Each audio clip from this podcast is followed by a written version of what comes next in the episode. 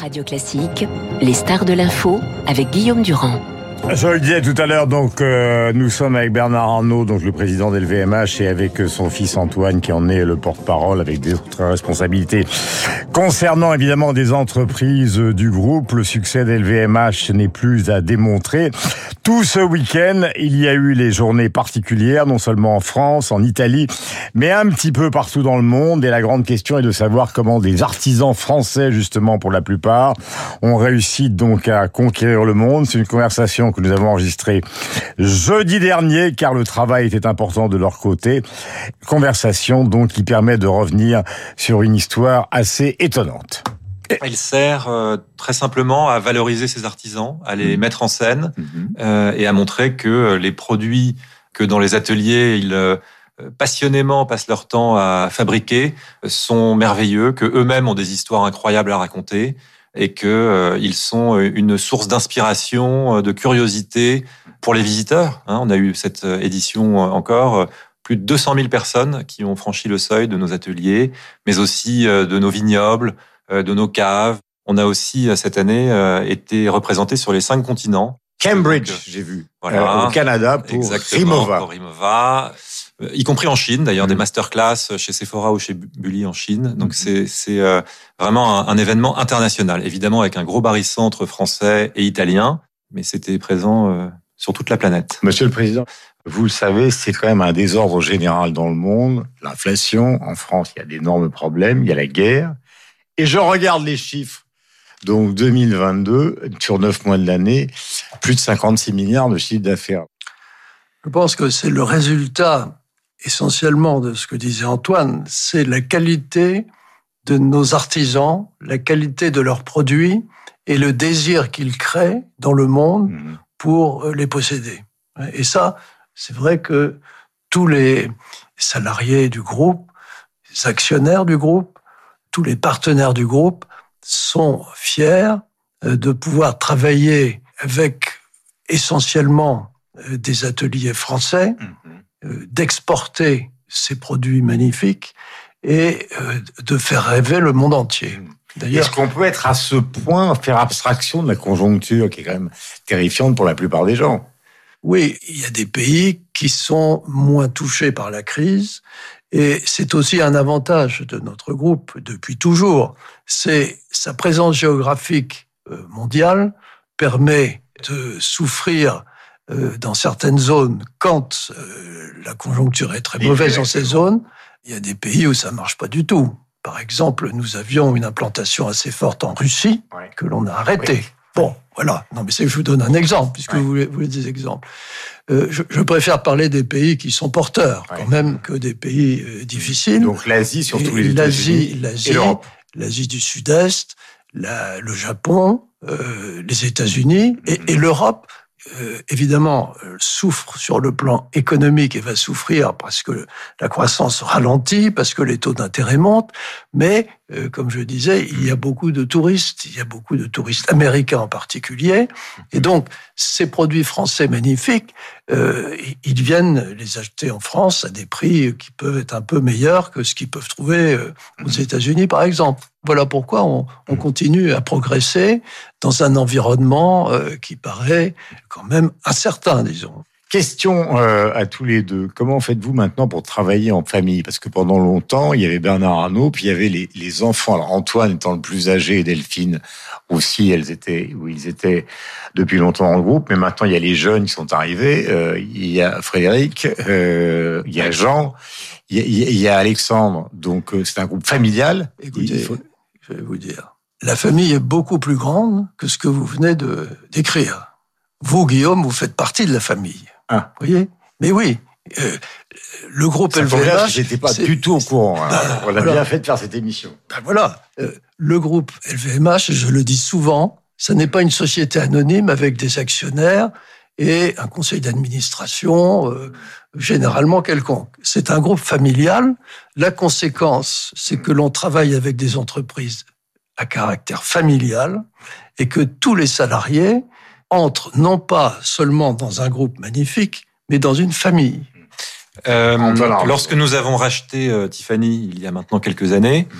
euh, ils étaient en bourse aux États-Unis. Et c'est vrai que la, la bourse donne une espèce d'horizon à court terme où il faut justifier tous les trois mois des, de la stratégie du trimestre précédent et de la stratégie euh, du trimestre ou des deux trimestres à venir. Mmh.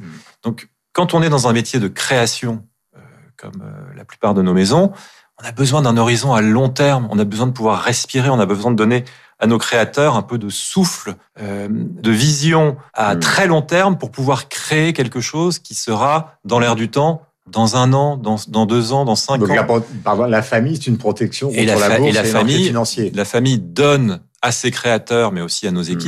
Un horizon de très long terme pour pouvoir euh, avoir le temps de test and learn, euh, parfois de réussir, parfois d'échouer, de trouver la bonne formule. Et ça peut prendre du temps. Mmh. Hein, euh, on a certaines marques qui réussissent magnifiquement et pour lesquelles on a mis entre 10 et 20 ans à trouver le juste mmh. un exemple. Un exemple, Céline, que le groupe a acquis à la fin des années 80 et qui a commencé à réussir magnifiquement et qui aujourd'hui est une perle extraordinaire, hein, avec un créateur euh, extraordinairement doué qui est Eddie Sliman, qui a commencé vraiment à réussir 20 ans après. Et il faut être patient. De toute façon, une qualité primordiale dans notre métier, c'est la patience. Est-ce que vous êtes partisan, euh, et l'un et l'autre, de la participation? C'est-à-dire de la partie parce que maintenant que je fais partie de la famille, forcément j'ai des questions intéressées. Ah, Est-ce que vous ah, pensez ah. Euh, que la participation fait partie de l'avenir d'un groupe comme le vôtre, qui est le numéro un mondial du luxe non, seulement elle en fait partie, mais elle existe depuis longtemps. Hmm. L'intéressement et la participation, elle varie en fonction évidemment de la réussite de chacune des maisons, parce que les maisons sont assez indépendantes. Mm. Hein, elles font partie de la famille, mais comme dans toute famille. Euh, bah, il vaut mieux travailler chez Vuitton qu'à Radio Classique. C'est vrai que je pense quand même que vous êtes meilleur à Radio Classique que vous ne seriez chez Vuitton, sans vouloir diminuer vos qualités, Guillaume. Hein. non, mais j'avais compris, j'avais compris. J'ai une question euh, à caractère historique.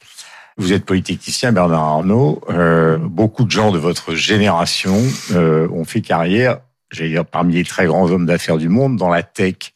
Mhm. Pourquoi tout d'un coup, vous, quand vous êtes revenu aux États-Unis, vous vous dites la mode, la mode, puis finalement à l'intérieur vous Boussac dur parce que c'était totalement atypique. Et à l'époque, ça paraissait assez ringard qu'un homme d'affaires se rue vers la mode. Ne me regardez pas comme ça, parce que j'ai l'impression que je obligé de prendre une pilule de Cura. non, non, mais vous avez raison.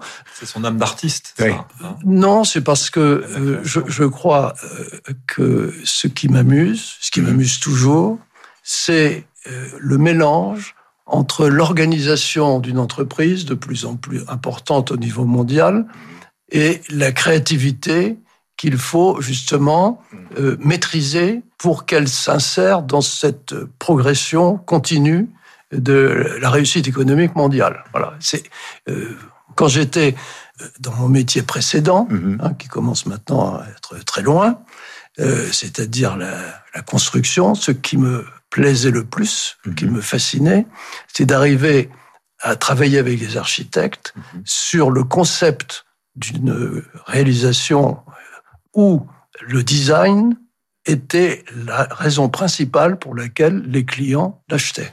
C'est le côté, comme dit Antoine, le côté artistique que l'on peut avoir dans les produits mhm. et son rapport avec le succès économique. Vous me semblez, Bernard Arnault, être extrêmement rationnel, même si le piano est là. Et j'ai l'impression que Antoine est plus, si l'on prend la métaphore du piano, quelqu'un qui joue d'oreille. Est-ce que pendant un temps, ça vous a paru euh, une sorte de handicap d'avoir un fils qui était, un peu moins métrique que vous C'est un complément. Il est plus littéraire, je suis plus scientifique. Hmm. Voilà. Et d'ailleurs, il faisait ses études, je m'occupais essentiellement de la partie euh, mathématiques, physique, etc. Et, et, j'étais assez impressionné par ses talents littéraires. D'ailleurs, je crois qu'il a passé le concours général euh, hmm. de français. C'est vrai. Hmm. Est-ce qu'il y a, en termes stratégiques et économiques, là justement, une limite. Question précise, par exemple, aux États-Unis, vous venez de racheter Tiffany, est-ce que vous pourriez racheter Ralph Lauren? Bon, la, taille, non, non, la, taille n'est pas du tout un objectif. Euh, ce qui est un objectif, c'est la désirabilité, ce que l'on peut créer chez euh, nos, clients. Et donc, euh, les perspectives sont infinies. Et, moi, je dis souvent, comportons-nous comme des start-upers.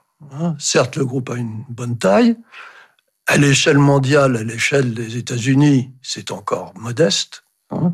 Et donc, par rapport à Bezos, par rapport à Oracle, par, rapport, à... Par, rapport à oui, aux, grandes sociétés cotées, je crois que mondialement on doit être 20e. Bon, on n'est pas dans les cinq premiers. Donc euh, voilà, on peut, on peut continuer à progresser. Hmm. Mais soyons patients. Rien ne presse. Hmm. Est-ce que c'est vrai qu'un jour vous êtes rentré en bureau de votre père et vous lui avez dit papa, tu prends ta retraite, tu ne seras jamais le numéro un mondial du BTP, euh, je prends les commandes et tu me fais un chèque de 40 millions et on part à l'attaque. C'est vrai ça? Non. Comme quoi j'ai une mémoire euh, défaillante. Défaillante, oui, c'est totalement faux. Mon père, que j'admirais énormément, euh, je l'ai surpris un jour, mais pas du tout de cette façon. Hein, quand je suis venu le voir en lui disant, écoute, on va, si tu es d'accord, on va réorienter notre groupe familial et on va essayer d'investir dans quelque chose qui me semble plus porteur, euh, Christian Dior en particulier. Je revenais des États-Unis où j'avais pu voir la, notoriété d'une marque comme celle-là.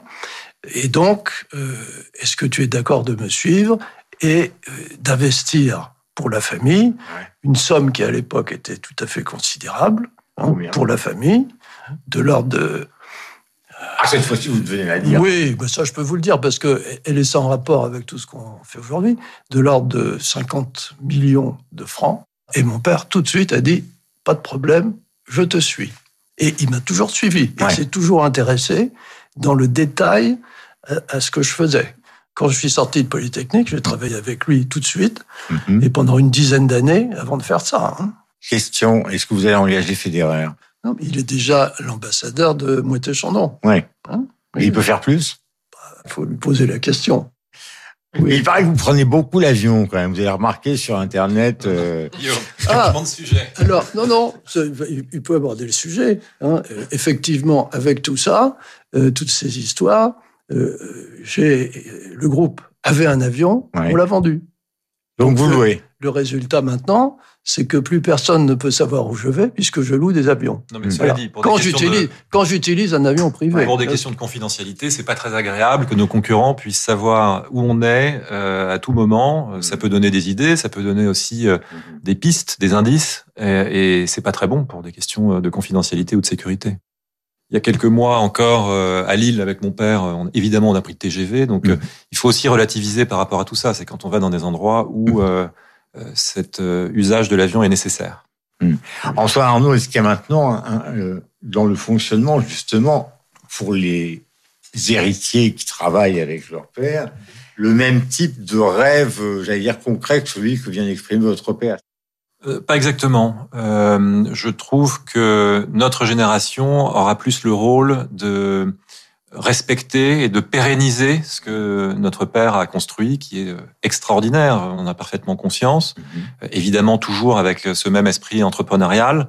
Ce qu'il a créé, euh, évidemment, perdurera si mhm. la deuxième génération se serre les coudes et, a des relations saines et, ce même esprit du sens du travail, du sens du devoir et du travail bien fait. Antoine Arnaud, vous n'ignorez pas l'actualité. Il y a des grands débats au Parlement euh, sur les droits de succession, sur l'imposition euh, euh, des super profits. Enfin, il y a des manifestations qui s'annoncent. Comment vous réagissez par rapport à tout ça quand il faut gérer un groupe et en même temps, bah, vous êtes un groupe français, donc vous les connaissez les Français. Ce pas les, les grands amoureux du capitalisme. Non, mais cela dit, les quasi 200 000 personnes qui ont franchi le seuil de, des portes de nos ateliers euh, euh, ce week-end ont montré qu'il y avait une grande fierté, une grande curiosité vis-à-vis des savoir-faire d'un groupe français. Je crois qu'on est tous fiers aussi, et ils étaient fiers de, de, savoir que le drapeau français flottait aux quatre coins du monde sur les boutiques d'emblèmes français. Nos maisons font partie du patrimoine français quelque part, qu'on le veuille ou non. Et là, je parle des visiteurs, mais la fierté, la passion euh, et la fierté d'appartenance euh, de nos salariés euh, qui ont tous travaillé ce week-end. Hein, on a beau caricaturer caricaturer les Français sur euh, leur envie de moins travailler, etc. C'est pas vrai. Là, ils, ont, ils sont tous venus volontairement travailler ce week-end et euh, présenter leur savoir-faire à, un public conquis, mais passionné, curieux. Donc, je crois que c'est aussi parfois un peu une caricature, cette espèce de d'esprit anti-entrepreneurial des Français. Et quand on arrive à parler de, belles choses, quand on arrive à leur présenter de beaux savoir-faire, ils sont là. Voilà Antoine, donc euh, Arnaud et son père, donc euh, Bernard Arnault, le président et fondateur de LVMH, euh, le pari a été rempli puisque la prévision annoncée était de 200 000 visiteurs pour les journées particulières dans le monde entier. Nous en sommes ce matin effectivement à 200 000 visiteurs. Euh, c'est la première fois qu'il revenait sur l'antenne de Radio Classique dont il est propriétaire depuis 10 ans et vous connaissez le succès d'LVMH dans le monde et plus particulièrement dans le monde de luxe dont il est le numéro un. Je rappelle aussi qu'il existe une fondation on parlera et dont on a déjà parlé avec Renaud Blanc, avec une extraordinaire exposition consacrée donc à Claude Monet. Et John Mitchell, c'est la première rétrospective pour cette artiste américaine euh, qui a vécu en France pendant des années et qui n'a jamais eu de rétrospective de son vivant. Donc si vous pouvez y aller, euh, précipitez-vous. C'est un pur moment de bonheur. Il est 8h30 minutes, c'est l'heure du rappel des titres avec évidemment...